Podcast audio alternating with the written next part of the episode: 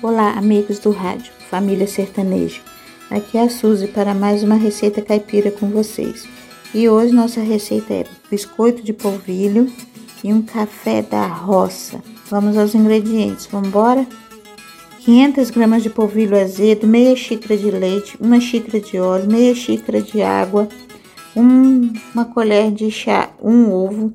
Modo de preparo: esquente a água em uma panela, aproveite o tempo que a água esquenta para misturar o polvilho, o óleo, o leite e o sal em uma tigela que você tenha aí na sua casa. Se você não tiver uma tigela média, pode usar uma panela para fazer a mistura.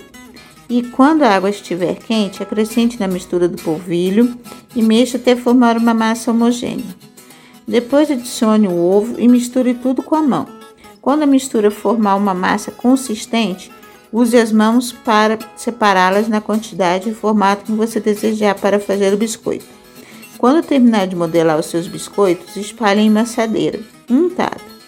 Asse no forno pré-aquecido por 15 minutos em fogo médio. Quando os biscoitos estiverem dourados, retire espere esfriar e sirva com seu café. E vamos dar a receita agora.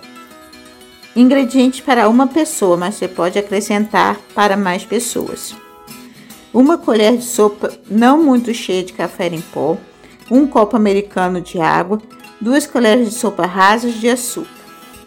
Modos de fazer: coloque o café dentro do coador de pano, de preferência. Enquanto isso, ferva a água com açúcar, desligue o fogo, despeje essa água dentro do coador.